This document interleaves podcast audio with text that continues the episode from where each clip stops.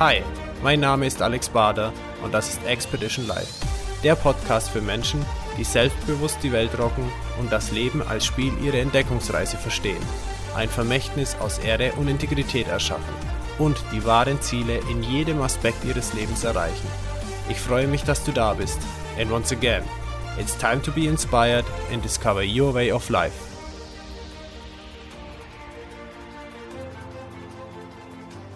Willkommen zu einer neuen Episode von Expedition Live.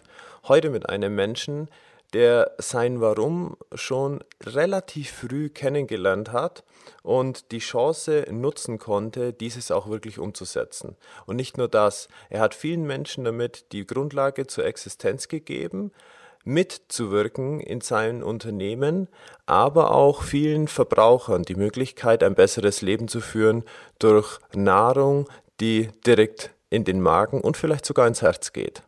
Er hat ein Millionenunternehmen aufgebaut. Wie er das Ganze gemacht hat, erzählt er uns jetzt gleich. Bitte begrüßt mit mir Michael Radau. Hallo Michael, grüß dich. Hallo Alex, schönen guten Tag. Ja, schön, dass du da bist. Lass uns doch einfach mal ein, einsteigen in deine äh, ersten Beginne als Unternehmer, beziehungsweise wann hast du denn gemerkt, so dass du mit Menschen kannst und dich in die Richtung entwickelt hast? Mhm. Ähm, das ist natürlich immer schwer zu sagen, aber ich komme aus einer Familie. Mein Vater war, war Händler, nicht mit einem stationären Handel, sondern der ist tatsächlich äh, ähm, unterwegs gewesen. Der hat in einer ähm, in einem Unternehmen äh, als freier Handelsvertreter gearbeitet, so dass ich so ein bisschen Handeln mitbekommen habe. Der hat äh, verschiedene Sachen, äh, also der hat schon einen, einen festen Job gehabt, aber nebenbei beispielsweise noch Weihnachtsbäume halt eben ne, jetzt zu dieser Zeit ähm, verkauft. Wir hatten eine relativ große Fläche, hatten auch eine Tannenbaumschonung und ähm, dann hat er aus dem Sauerland noch zugekauft. Und so habe ich immer irgendwas mit Handel durchaus auch als Kind schon mitgekriegt. Ich erinnere mich auf den Weihnachtsbaumständen, Märkten durfte ich dann immer die, die Zweige verkaufen, schon als kleiner Junge für einen Adventskranz oder sonst welche ähm, Dekorationsbereiche. Ähm, Sprich, du hast auch schon den Kontakt so mit Menschen gehabt, den Umgang, genau. ja. Genau, also Menschen äh, ähm, im, im, ins Gespräch zu bringen, sich ins Gespräch zu bringen mit Menschen, das war, ähm, glaube ich, schon relativ früh angelegt. Und ich erinnere mich daran, ähm, nach dem Abitur habe ich ähm, ein Jahr eine Wirtschaftsschule besucht ähm, und wir mussten alle am Anfang ähm, sagen, in welche Richtung wir uns vorstellen könnten, später mal beruflich zu gehen. Und ähm, zu vielleicht sogar meinem großen Erstaunen, aber ähm, jedenfalls das des Lehrers, ähm, habe ich damals gesagt, und ich war da, lass mich eben überlegen, 20, ähm, habe ich gesagt, dass ich gerne mal selbstständig werden möchte, dass ich Unternehmer sein möchte. Und ähm, Dazu ist es dann auch äh, fünf Jahre später, ich habe also quasi an meinem 25. Geburtstag meinen ersten Markt äh, äh, übernommen, gekauft, mein erstes Unternehmen selber gegründet. Kannst du dich nur erinnern, was so die Initialzündung war, dass du sagst, du wolltest selbstständig werden? Gab es irgendjemanden, der dich inspiriert hat oder von deinem Elternhaus her? Mm, ich glaube, es gab jetzt niemanden, wo ich sagen würde, genau so wollte ich werden, sondern, sondern eher der Umstand, etwas gestalten zu können, selbstverantwortlich zu sein, ähm, Ideen umzusetzen, der hat mich von Anfang an immer sehr gereizt. Ähm, das habe ich in der Schule in verschiedenen Funktionen als Klassensprecher, als äh, äh, Organisator von irgendwelchen Sachen immer mal wieder machen können und habe da für mich diesen Reiz, ähm, etwas unternehmen zu können, einfach kennengelernt. Okay. Und du hast jetzt gesagt, du hast dich mit 25 dann selbstständig gemacht, deinen ersten Markt. War das dann Vollzeit oder nebenher zu irgendwas? Ich bin ähm, als relativ junger Mensch auch über ähm, längere Aufenthalte in den USA in diesen, zu diesem Bio-Bereich gekommen. Der ist äh, nicht etwas, was ich von zu Hause mitbekommen habe. Das spielte zu Hause eigentlich relativ wenig Rolle ähm, oder gar keine. Ähm, aber durch Aufenthalt in den USA, durch, ähm, ich habe damals mit meinem Bruder zusammengelebt, der da auch ähm, in den Ernährungsfaktor durch eine eigene Erkrankung ein bisschen eingetaucht ist, ähm, habe ich nach dem Aufenthalt in den USA dann hier in, in Münster ähm, in einem Bioladen gejobbt. Okay. Und da, daraus ist entstanden, dass die Inhaber, für die dann ein, ein ähm, im privaten Bereich ein Ortswechsel anstand, gefragt haben, ob ich mir vorstellen kann, das bei ihnen weiterzuführen oder das weiterzuführen als ihr Geschäftsführer. Und zwar mit der Perspektive, den Laden eventuell auch übernehmen zu können. Und gesagt, ja, das kann ich mir vorstellen. Ähm, mit 23 war das dann damals, äh, oder knapp 23, war ich, fühlte ich mich noch nicht sicher genug, tatsächlich in diesem Bereich das völlig alleine zu machen. Ich habe dann zwei Jahre lang die Geschäftsführung dieses Ladens äh, gemacht und habe ihn dann gekauft. Und das war, wie gesagt, an meinem 25. Geburtstag. Sehr schön, cool. Da in Amerika verbindet man eigentlich, also mit Mann äh, sage ich deswegen, weil äh, wenn man mit mehreren Menschen spricht, dann heißt es immer so Amerika Fast Food, ja. Mhm. Wenn du jetzt sagst, du bist da so auf die Ernährungsschiene gekommen, hat es da was Besonderes gegeben, was dir in Erinnerung geblieben ist? Ähm, also erstmal, Amerika erlebt man, glaube ich, im Moment nochmal sehr hautnah ist auch sehr, sehr polarisiert. Genauso wie es wirklich diese Fastfood-Bewegung damals wie heute gibt, ähm, gab und gibt es auch dort Menschen, die in extrem verantwortlicher Weise sich um Nahrung, um Ernährung, um Anbau kümmern. Und ich bin da eine ganze Zeit auch im, in Kalifornien oder ähm, in, in der Region gewesen und habe da unter anderem schon sehr früh etwas etwas kennengelernt, was hier jetzt aktuell bei uns in Deutschland äh, auch immer stärker kommt, nämlich die Kombination zwischen einem Biomarkt und einem Restaurant. In meinem Fall hieß das Ganze Grassroots und ähm, war für wahrscheinlich heutige Verhältnisse sowohl in Amerika als auch in, in Deutschland relativ klein, aber sehr charmant. Und diese Kombination fand ich, äh, fand ich klasse. Ich äh, hatte zu dem damaligen Zeitpunkt, wie gesagt, meine, mein Abitur gemacht und stand ein Studium an. Das wäre aber ganz ehrlich gesagt eher ein Studium um des Studierenwillens gewesen. Ähm, mhm. Ich hatte nicht so, ich hatte nicht so eine, ich will mal Bauingenieur, ich will mal Arzt, ich will mal whatever werden. Ähm, und habe ähm, da dann die Entscheidung für mich treffen können, zu sagen, dieser Bereich der der, des Händlers, gegebenenfalls in Kombination mit dem gastronomischen Bereich, den würde ich gerne mal in Deutschland installieren. Und ähm, bin dann zurück, habe, wie gesagt, Wirtschaftsschule be besucht und parallel in diesem Laden erstmal gejobbt und dann mehr und mehr da auch Verantwortung übernommen. Mit der, mit der Restaurationsebene, das war damals äh, noch nicht ganz so leicht umsetzbar, ähm, jedenfalls für mich aber ich habe mich von Anfang an, hat sich das einfach gut und richtig angefühlt, in diesem Sektor zu arbeiten, weil er zwei Faktoren für mich beinhaltete. Erstens, er hat Sinn gemacht. Also das war mir sehr wichtig, dass ich etwas mache, was, was auch in meinem persönlichen Dafürhalten Sinn macht. Und das andere, was mich angetrieben hat, war, ähm, ich habe immer schon damals, du musst wissen, dass das war jetzt eine Zeit, wo Bio noch definitiv keine Werbeaussage war, wo du, wenn du auf dem Schulhof du Öko genannt wurdest, äh, das nicht liebevoll gemeint war. Ähm, und ich war dadurch getrieben, aufzuzeigen, dass Ökonomie und Ökologie durchaus zusammengeht und dass das eigentlich zwei Faktoren oder zwei Seiten einer Münze sind.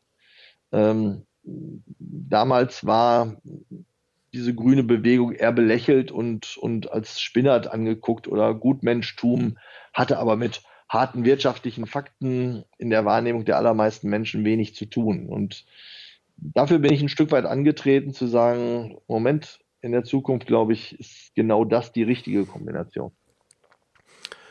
War das für dich damals schon wirklich so bewusst und klar, diese Vision zu sagen, das zu verbinden zwischen Händler und Gastro und das in Deutschland so einzuführen durch diesen Antrieb, wie du ihn gerade genannt hast, aus Sinn und die Kombination aus Ökologie und Ökonomie? Oder hat sich das mit der Zeit geformt? Ähm, also der, den Bistro-Bereich, den fand ich einfach drüben charmant. Der hat sich hier erstmal auch gar nicht realisieren lassen aber das, das Bestreben und, und den, den klaren Willen aufzuzeigen, dass Ökonomie und Ökologie zusammengeht, das hat mich tatsächlich schon sehr, sehr früh geprägt. Ich war also nie, ich war nie so ein, ähm, ein, ein Latzhosenträger. Ähm, ich hatte keine selbstgestrickten Socken und ähm, doch Birkenstockschuhe hatten wir tatsächlich damals sogar auch im Sortiment. Aber, ähm, aber ähm, ich weiß, dass ich manchmal zu Interviews gekommen bin, wo die Leute sagen, sind sie überhaupt ein richtiger Öko? Sie haben ja gar keine Latzhose an. ähm, und und ähm, das, dieses Bild aufzubrechen. Also ich, ich weiß, ich habe in einem Interview gesagt, ich äh, strebe an, dass auch eine CDU-Ratsfrau sich bei uns im Laden wohlfühlen kann. Und äh, hat mir zwar ein paar böse böse äh, Leserbriefe beschert, aber im Grunde war es trotzdem genau das, was ich ausdrücken wollte. Hm. Was hat sich dann äh, so seitdem getan? Also mit 25 hast du es übernommen. Oder vielleicht vorher noch eine andere Frage, und zwar mhm. ähm, die Inhaber, die das vorher hatten, als du Geschäftsführer warst, von 23 bis 25 mhm. Jahren, waren die dann für dich wie Mentoren? Ähm, ein Stück weit bestimmt. Ähm, der Mann, der diesen Laden mit seiner Frau zusammen gegründet hatte, hat auch einen sehr mutigen Schritt gemacht. Der war Bauingenieur, auch selbstständig und war auch sehr beseelt von dieser Idee und ähm, hat aber relativ schnell erkennen müssen, den Laden 1981 aufgemacht, ähm, dass sein bisheriger Lebensstil nicht mal im Ansatz durchzuführen ist mit den Erträgen aus diesem einen Bioladen. Und der ist dann nach einem guten, ich glaube, halben, dreiviertel Jahr wieder in sein Ingenieurbüro-Bereich äh, reingegangen und seine Frau hat dann mit Geschäftsführern den Laden aber trotzdem weitergeführt. Und ah ja. ähm, das war vor mir noch jemand anders, der sich dann auch selbstständig gemacht hat. Und dann haben sie halt eben mich gefragt, äh, ob ich mir das vorstellen kann. Mhm. Naja, gut, du bist ja schon mit einer bestimmten, mit einem bestimmten Bild und Vorstellung aus Amerika zurückgekommen. Da genau. hat halt dann äh, alles zusammengepasst. Exakt, ganz Schön. genau. Ja. Okay, du bist dann mit 25 äh, richtig eingestiegen, hast es übernommen. Mhm. Wie ging es dann weiter? Ähm, ich habe relativ bald, nämlich schon nach einem Jahr, eine kleine ähm, Filiale eröffnet in einem Ort, Telchte, rund 30 Kilometer von Münster entfernt. Nee, so viel sind es gar nicht, 20 ähm, entfernt. Und ähm, bin dann parallel auch schon in, ähm, ich nenne das jetzt mal institutionelle Organisationen ähm, der Wirtschaft reingegangen. Das heißt, äh, ich bin im Handelsverband, Einzelhandelsverband hieß er damals noch äh, gewesen und bin auch ähm, später in einen Handelsausschuss der IHK äh, reingegangen. Das ist oftmals so, man, man kann da entweder bei der IHK ist es eine, eine Pflichtmitgliedschaft, beim Handelsverband eine, eine Kann-Situation. Und wenn man dann da sich einbringt, wenn man mal was sagt und vielleicht nicht schnell genug nach unten guckt dann und das auch gerne möchte, dann kann man ja durchaus schnell da auch mal Funktionen und Positionen übernehmen. Und da ist dann wieder dieser Punkt, den ich eben genannt habe. Wenn ich mir ist klar gewesen, wenn ich tatsächlich aufzeigen will, dass dieser Biobereich ein ernstzunehmender Wirtschaftsteil ist, dann muss ich genau in solche Institutionen und in solche Situationen rein, um, um das deutlich zu machen. Und ja. ähm, so bin ich da dann auch relativ zügig oder bald in, in einige Ehrenämter angegangen. Habe daneben äh, allerdings auch noch daran mitgewirkt, es gibt einen Branchenverband, den Bundesverband Naturkost Naturwaren, ähm, der sich da in der Zeit auch gegründet hat. Ähm, auch das habe ich ein bisschen mit initiiert. Ähm, also neben dem klassischen Ladnerleben gab es immer auch noch einige andere äh, Bereiche. Wie würdest du... Ja, ja, mach bitte. Der, der, nächste, der nächste ganz ganz relevante Schritt war dann, ähm, du erinnerst dich vielleicht auch, ähm, Tschernobyl hat äh, etwas ausgelöst, wo, wo Menschen sich plötzlich ganz anders mit Lebensmitteln auseinandergesetzt haben, wo sie, wo sie für sich realisiert haben, Mensch, da gibt's was, das kann ich nicht schmecken, nicht riechen, nicht fühlen, aber das ist vorhanden und es wirkt sich auf mich, auf meine Gesundheit aus. Und ähm, es gab eine kurze Zeit, wo die, wo die Menschen sich nicht mehr für einen Preis interessiert haben, sondern für die Becquerelzahl. Und wir hatten das Glück, dass wir viele Produkte hatten, die ähm, entweder durch ihre Herkunft, ähm, beispielsweise ein Milchviehbetrieb, der Silage fütterte. Diese Silage war abgedeckt, war also von dem Fallout-Regen nicht, be, äh, nicht betroffen. Und wir konnten über Messungen der entsprechenden Ämter bei jeder einzelnen Charge nachweisen, dass die Becquerel frei war. Ähm, wir hatten Getreide aus der Vorernte und, und, und. Ähm, plötzlich kamen Menschen in unseren Markt, die sich interessierten für, man muss immer sagen, das war damals ein relativ überschaubar großer Bioladen mit dem schönen Namen Kornblume, der hatte rund 100 Quadratmeter. Mhm. Und ähm, da kamen aber plötzlich Menschen rein, die ich vorher nicht gesehen hatte. Und das Ganze, die Situation hat bei mir ausgelöst, zu sagen, Mensch, wenn immer mehr Menschen sich dafür interessieren, wenn immer mehr Menschen eine grundlegende Offenheit haben, dann müssen wir eine Verkaufsstelle schaffen, die die Menschen kennen. Weil Bioladen war damals noch was für Aktiv Aktivisten, für Menschen mit einer ganz bestimmten, zum Teil auch politischen Ausrichtung und, und, und.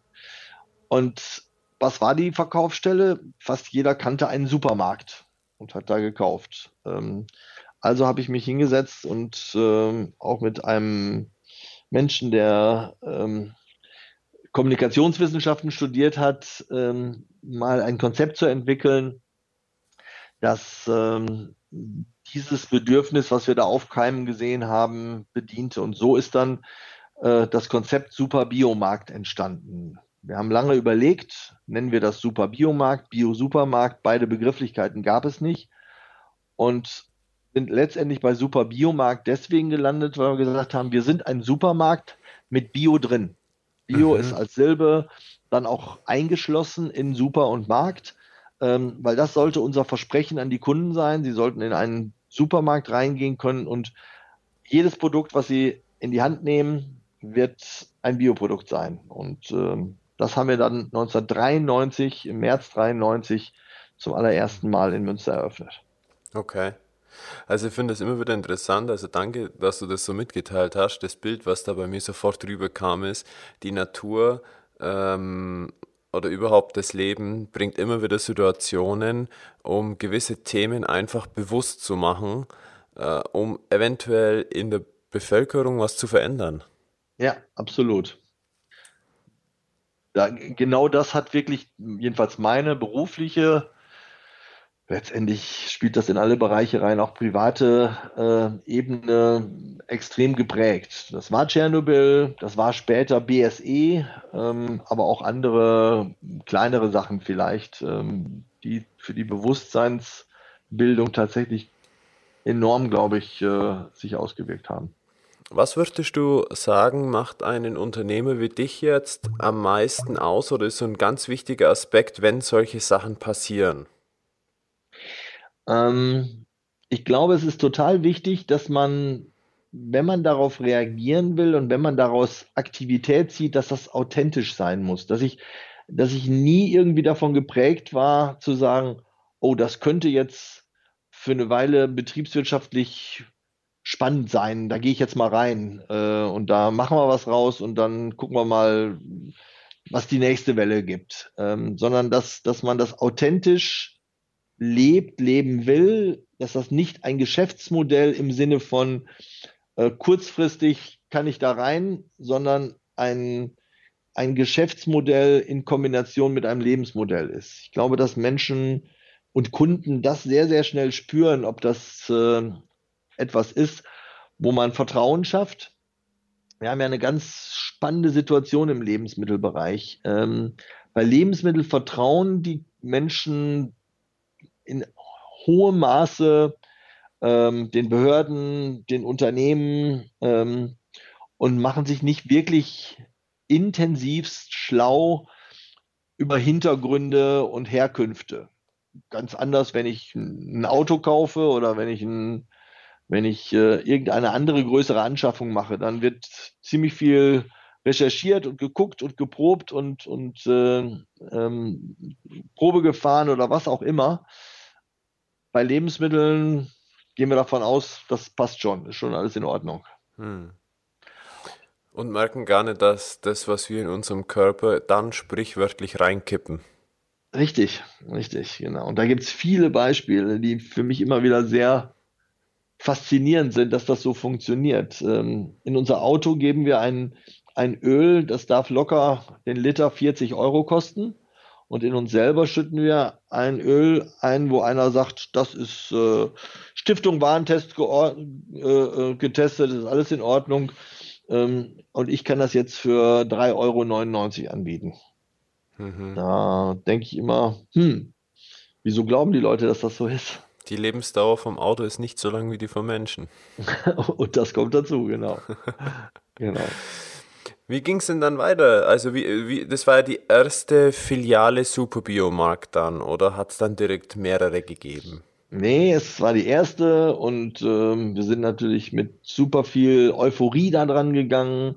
Ich weiß, wir haben ähm, wirklich als allererstes Unternehmen in dieser, in dieser Branche Radiowerbung gemacht. Wir haben Kundenzeitschriften rausgegangen und das ähm, Projekt war von Anfang an sehr erfolgreich, ähm, obwohl ich durchaus auch im Naturkosthandel oder in der Naturkostwelt damals sehr kritisch äh, beäugt wurde, weil für viele war ein Supermarkt eigentlich das, was die konventionellen machen. Das äh, war eigentlich Unding. Ich finde das ganz schön. Vor nicht allzu langer Zeit hat mich nochmal ein, äh, ein Unternehmer angerufen, der sagte, Mensch, ich habe dich damals echt verflucht, weil Supermarkt, das ging noch gar nicht. Aber heute habe ich selber drei. Also von daher ähm, war, das, war das offensichtlich nicht ganz so verkehrt. Ähm, der Markt in Münster hat, ähm, hat gut funktioniert und so kam ich relativ bald auf die Idee zu sagen, Mensch, wenn das in Münster gut funktioniert, dann probieren wir das doch auch mal in anderen Städten. Und wir haben dann einen Markt als nächstes in Osnabrück gemacht. Auch das ähm, war sehr spannend. Da gab es auch eine ähm, ein, ein, ein für mich sehr prägender Bereich. Ähm, und zwar haben wir den dann auch vermarktet. Das war auch etwas, was ich glaube erstmal so für den Bio-Bereich nicht ganz selbstverständlich wäre, Marketing zu betreiben. Ganz am Anfang war die Denke von vielen Menschen, Marketing heißt doch anderen Leuten was aufdrängen, was sie eigentlich gar nicht wollen. Und ich habe Marketing immer anders definiert und habe also wirklich auch äh, das intensiv betrieben, auch PR und so hatten wir auch den, den NDR mit einem Fernsehteam in diesem ersten Laden in Osnabrück, ähm, weil wir das halt eben über Niedersachsens ersten Bio-Supermarkt vermarktet haben. Mhm. Und die standen dann davor und interviewten Kunden. Und ich vergesse nie, dass sie eine ältere Kundin gefragt haben, wie finden Sie das denn jetzt hier, so ein, so ein Supermarkt mit Bio? Und die guckte etwas skeptisch und sagte, hm, das kann ich noch nicht genau sagen. Dafür muss ich noch mal öfter kommen. Aber hell und, aber sagte sie, hell und sauber ist es hier. Und, und das war für mich so sehr prägend, weil sie hatte offensichtlich ein Bild, wie so ein Bioladen ist. Und dieser Markt erfüllte dieses Klischee aber nicht, sondern war hell und sauber. Und das war für sie total wichtig. Ob die heute noch Stammkundin ist, kann ich jetzt nicht sagen. Aber ich glaube, wir haben eine Chance bei ihr gehabt, dass sie wiederkommt. Und das, äh, das fand ich da damals sehr ermutigend. Ja, schön. Das war also 1996. Und dann haben wir weiter filialisiert und haben auch viel gelernt und lernen müssen. Ähm, am Anfang waren es einfach eigentlich mehrere Läden, aber noch keine Filialen, ähm, weil du einfach auch lernen musst, ähm, wie man so etwas dann, dann so strukturiert, dass es auch multiplizierbar ist oder skalierbar ist. Mhm. Und ähm, das Wie lange hat es ungefähr gedauert, bis du sagen kannst, jetzt habe ich den Dreh hin zur Skalierbarkeit? Fünf Jahre. Mhm. Mhm. Also von der Eröffnung des ersten mindestens fünf Jahre, vielleicht auch sieben, aber so äh, um den Bereich würde ich sagen, dann hatten wir ein bisschen eine Systematik da drin. Okay. Kann, kann, kannst du sagen, woran es ungefähr liegt? Ähm, einfach, einfach bis sich's entwickelt oder hat es gewisse Schlüsselmomente gegeben? Hm. Ich, ich bin ja nicht, und das lernst du ja auch nirgendwo, na gut, vielleicht kann man es lernen, aber, aber ich bin jedenfalls nicht, ähm, nicht, ich habe kein klassisches keine klassische Unternehmenssteuerung und Unternehmensstrukturierung gelernt. Ich musste viel mir selber beibringen. Ich musste gucken. Ich wollte nicht unbedingt so werden, wie ich, wie ich das vom, vom Lebensmittelhandel gelesen, gehört oder auch erlebt hatte. Ähm, diese, dieses Ausspielen von Dominanzen, das war nicht unbedingt mein Ding. Ich wollte mit, mit Erzeugern, mit Landwirten, mit Herstellern zusammen den Markt entwickeln. Und das hat auch, muss ich sagen, bis heute eigentlich relativ gut funktioniert. Ähm, aber gleichzeitig musste ich natürlich lernen, dass nicht jede Entscheidung von mir zu fällen war. Ganz ehrlich, die ersten Jahre, das ist, glaube ich, über wirklich einen langen Zeitraum, waren alle Entscheidungen bei mir. Und man, bis man selbst in, der, in die Erkenntnis kommt zu sagen, ich muss da Verantwortung abgeben und ich muss mir die Menschen suchen, die diese Entscheidungen vielleicht sogar viel besser treffen können als ich. Das ist schon, schon ein ganz schöner Prozess. Das ist, ähm, wenn du das aufgebaut hast und, und es gewohnt warst, dass alle kamen und sagen, sag mal, sollen wir die, sollen wir die neue, das neue Wagensystem oder das neue Wagensystem nehmen? Ähm, und äh, sollen wir bei der Beleuchtung darauf oder darauf setzen? Dann äh, ist das äh, ein ganz schöner Schritt zu sagen, nee, das entscheidet jetzt der Franz, weil Franz ist da viel fachkundiger drin als ich. Mhm. Hat was mit Loslassen zu tun. Absolut, absolut. Und das ist so für mittelständische Unternehmer, glaube ich, immer einer der schwierigsten Prüfungen. Ja. Gab es denn in der gesamten, oder frag mal so rum, wie viele Filialen hast du denn heute? Wie sieht dein Unternehmen heute aus? Umsatz? Gib uns noch mal ein Bild da dazu. Mhm. Also wir haben aktuell 25 Filialen in Nordrhein-Westfalen, kleines bisschen noch Niedersachsen. Ich sagte ja eben schon, wir sind in Osnabrück und auch in Oldenburg. Ähm, aber ansonsten sind wir über Nordrhein-Westfalen von Düsseldorf, äh, Mönchengladbach, Essen, Wuppertal, Münster, Dortmund, Herford und so weiter ähm, verstreut. Ich habe knapp 600 Mitarbeiter. Ähm, das Unternehmen hat im letzten Jahr rund 58 Millionen Euro Umsatz gemacht. Und ähm, wir haben gerade, das war auch nochmal ein großer Schritt, eine, ein Gebäude am Hafen in Münster gebaut. Ähm, auch das freut mich sehr, dass das jetzt gelungen ist, was ähm, in vielen Bereichen auch baubiologisch und bauökologische Prinzipien verwirklicht hat. Das ist ein sogenanntes Holzhybridbauwerk. Das heißt, äh, es besteht aus, der äußere Bereich besteht aus Holz, ist dann zwar nochmal mit einer Terrakotta-Fassade außen versehen, aber ähm, das, der Grundbereich ist komplett Holz und es hat innen einen, einen Betonkern. Mhm. Ähm, und damit haben wir alleine ähm, 268 Tonnen CO2 einsparen können.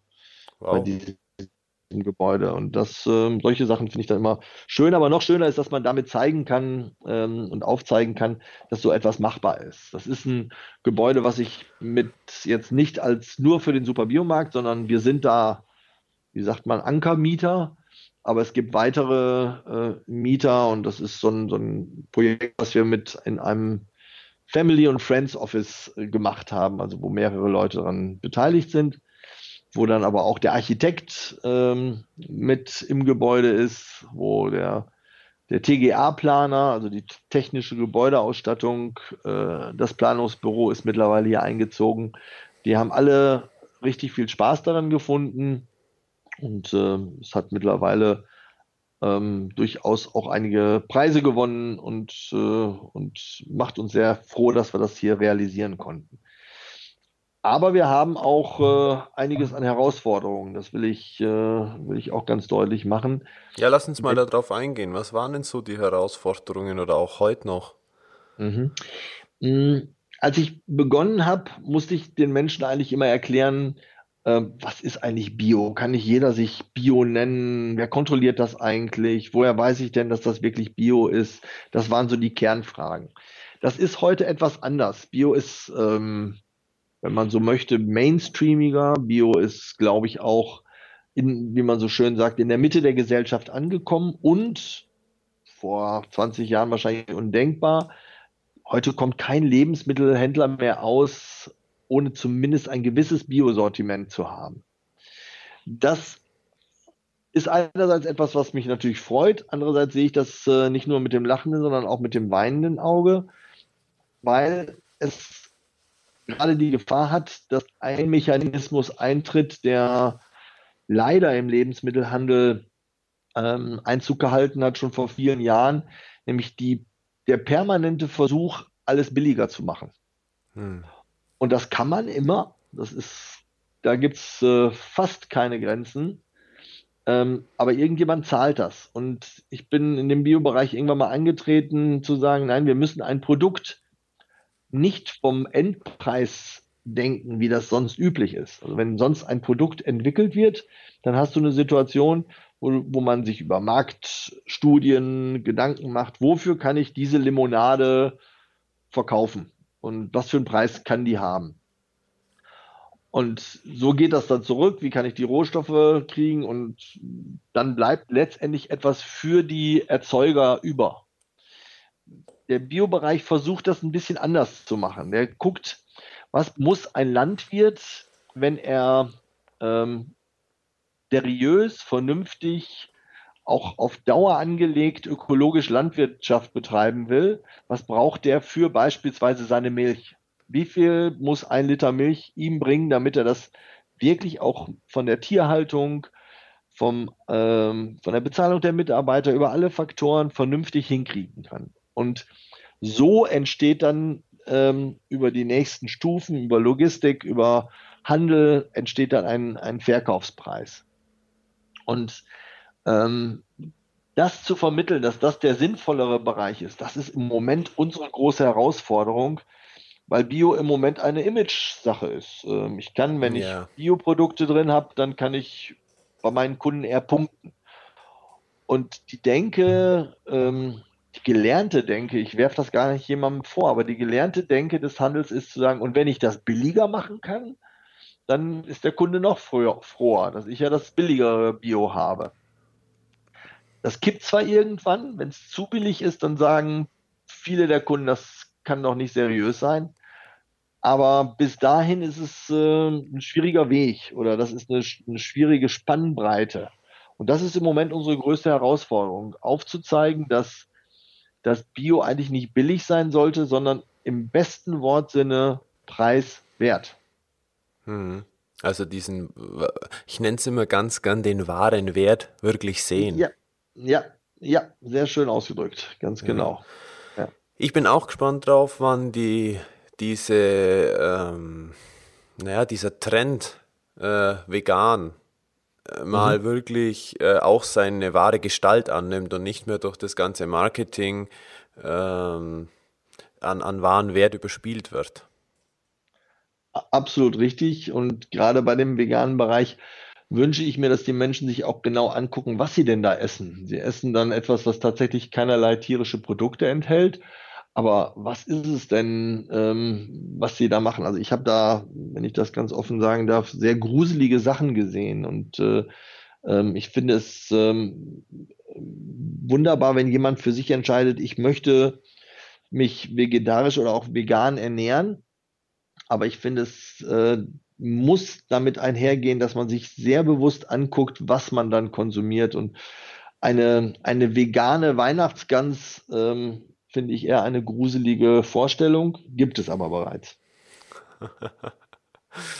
Ja, ähm, es ist tatsächlich so, dass, dass, dass man da heraustritt aus diesem, hey, ich probiere jetzt einfach mal vegan und überall, wo vegan draufsteht, das ist okay, sondern sich wirklich mhm. sehr, sehr aktiv damit beschäftigt. Und das ist auch immer ganz interessant und spannend und soll auch gleichzeitig jetzt so als Aufruf gelten an jeder, der sich da jetzt ein bisschen betroffen fühlt nicht einfach zu sagen, ich probiere das mal, sondern wenn ich vegan oder auch vegetarisch mich ernähre, mich mal hinzusetzen und vielleicht sogar aufzuschreiben, warum ich das mache. Was sind meine mhm. Beweggründe und nicht nur, weil es mhm. ein Trend ist. Genau, was möchte ich damit erzielen? Was ist mir daran wirklich wichtig? Genau. Und, und äh, geht es mir nur um, um Tierschutz? Geht es mir um, äh, um meine persönliche Ernährung? Es ist, es ist eine tolle, spannende Körpererfahrung, wenn man sich mal für, und ich kenne einige Menschen, die für sechs Wochen vegan gelebt haben. Die haben mir durch die Bank gesagt, ähm, sie können sich, sie können sich äh, ähm, vielleicht, oder es haben nicht alle dann entschieden zu sagen, ich bleibe vegan. Einige haben gesagt, ich kann mir das auf Dauer nicht vorstellen, aber ich möchte diese sechs Wochen nicht missen, weil es war eine tolle, tolle hm. Körpererfahrung. Ja. ja, absolut, absolut. Lass uns äh, vom Thema her jetzt mal, gibt es noch irgendwelche Herausforderungen, die du teilen möchtest, die sich so ergeben haben in der Zeit?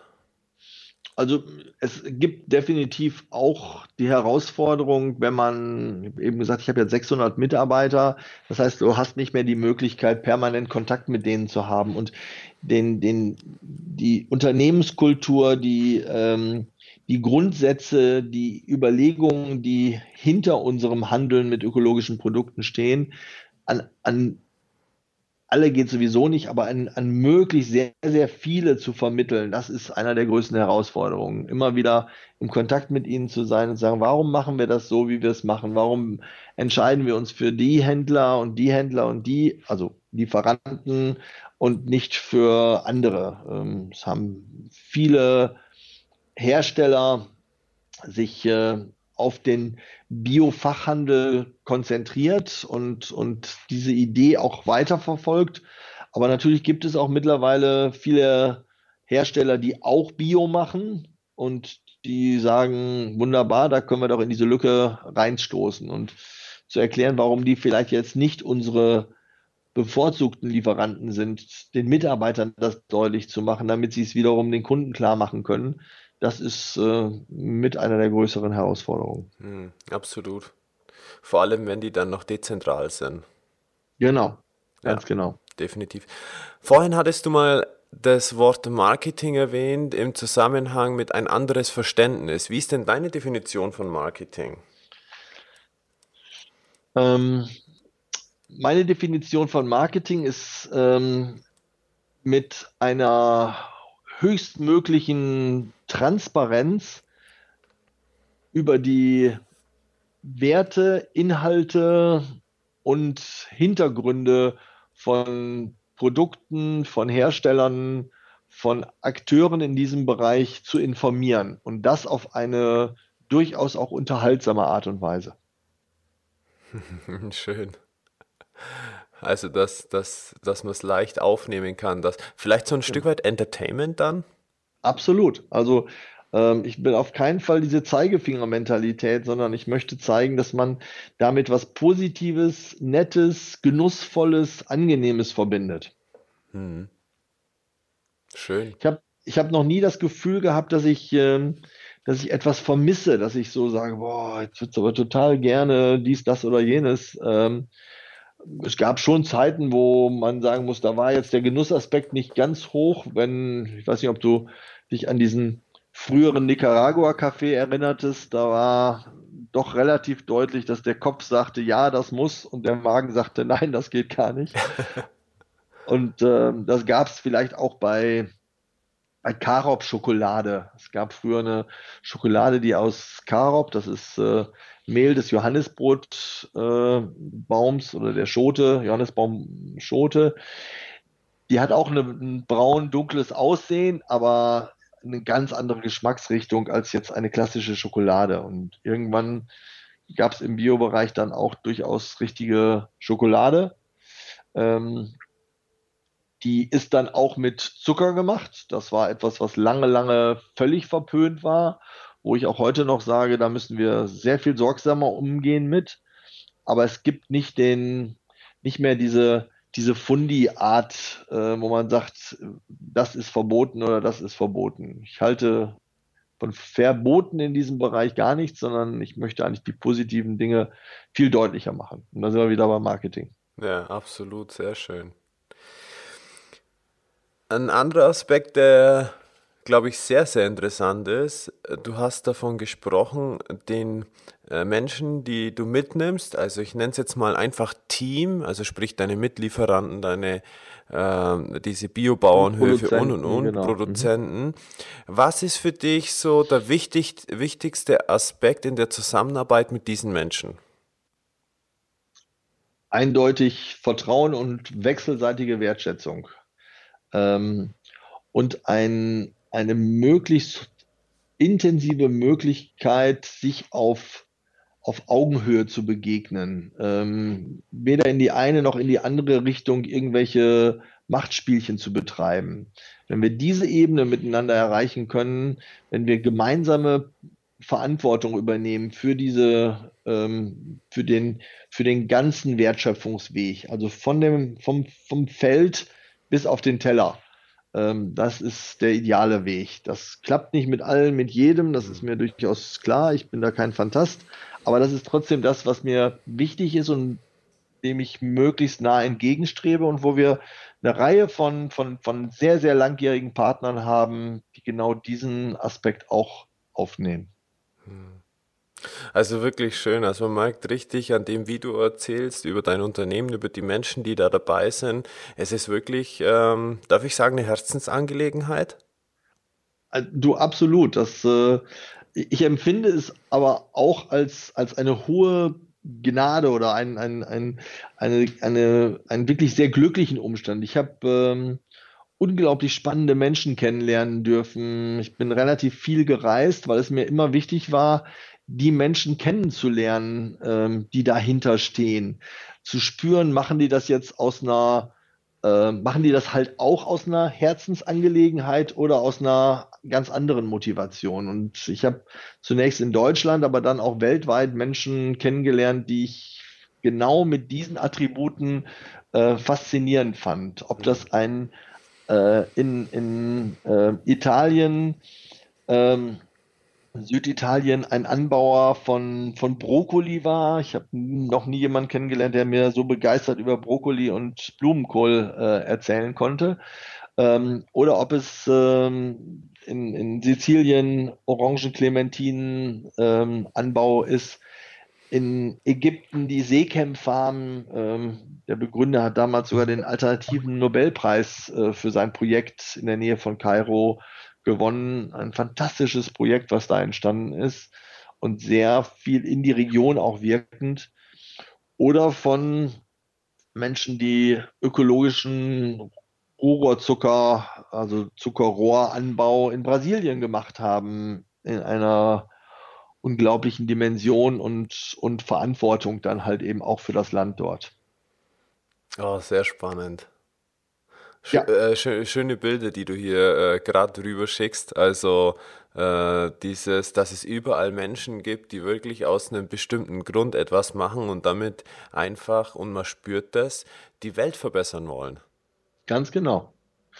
Das ist, äh, das ist schön, dass du das so sagst, weil wir sind gerade ein bisschen, ich habe eben darüber erzählt, der, der Biohandel, der das jahrzehntelang geprägt hat, ähm, merkt im Moment, dass in der klassischen Edeka, Rewe, Aldi, Lidl Welt der Bio-Gedanke durchaus da ist, aber im Moment noch sehr bescheidene Ansätze hat, die viel dadurch geprägt sind, dass man versucht, billig zu sein. Und wir haben uns hingesetzt und haben gesagt, was macht uns eigentlich anders ähm, gegenüber dieser Handelsform? Mhm. Ähm, und ein Argument war tatsächlich zu sagen, wir haben nach wie vor das Bestreben, das klingt sehr groß, aber es gibt es tatsächlich, die Welt ein kleines bisschen besser zu machen. Sehr schön. Mhm. Wow. Also wirklich toll, wenn man sich überlegt, dass es tatsächlich Unternehmer gibt wie dich, wo ein Unternehmen dahinter steht, was an, auf den Endkunden und auf die Bevölkerung eine Auswirkung hat, die eine Mission, die wirklich einen Sinn dahinter haben. Mhm. Wirklich schön. Genau. Danke, dass du dabei bist und diesen Podcast hörst.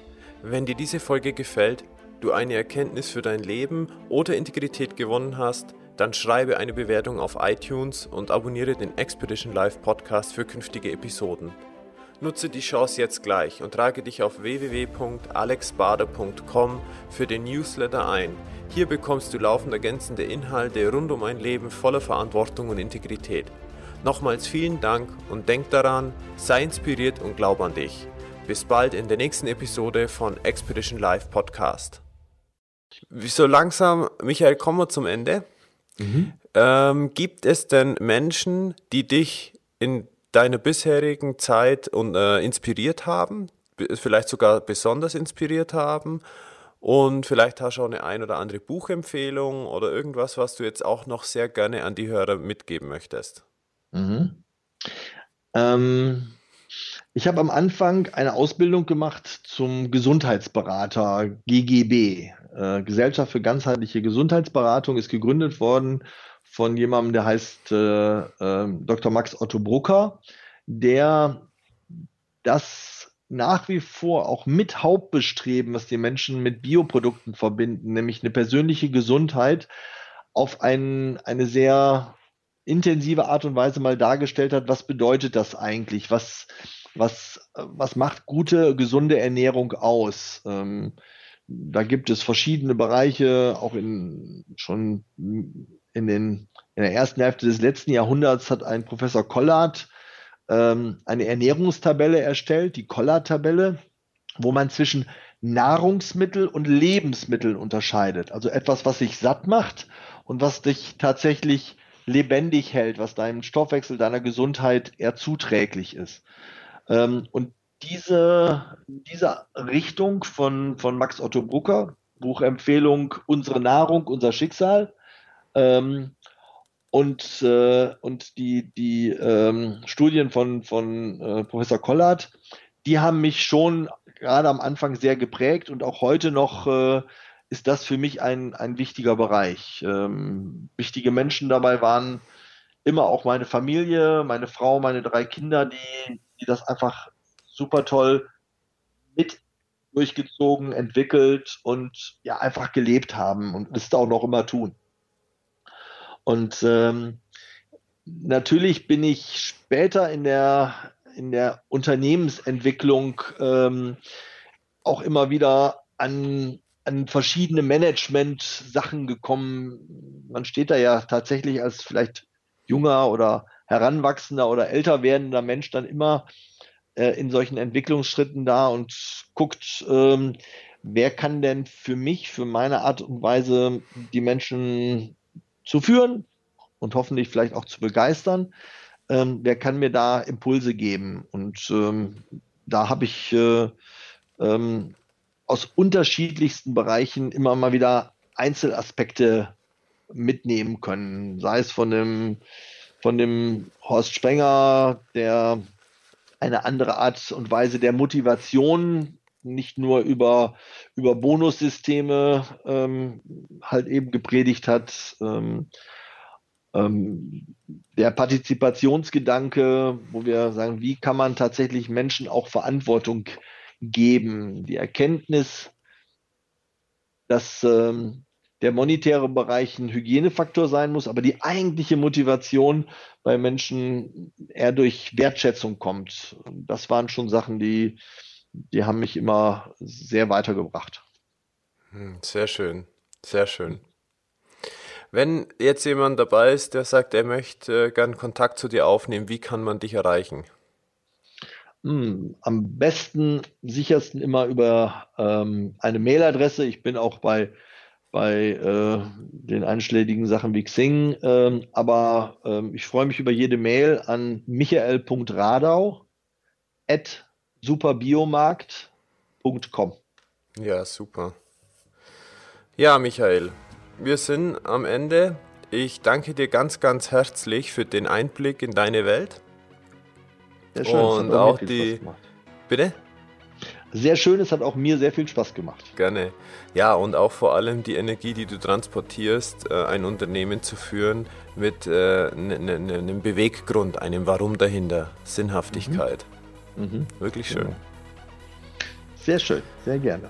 Ich wünsche dir alles Gute und freue mich, äh, mit dir in Kontakt zu sein. Und ja, bis bald. Sehr gerne. Alles Gute. Dir auch, Alex. Bis dann. ciao. ciao. ciao.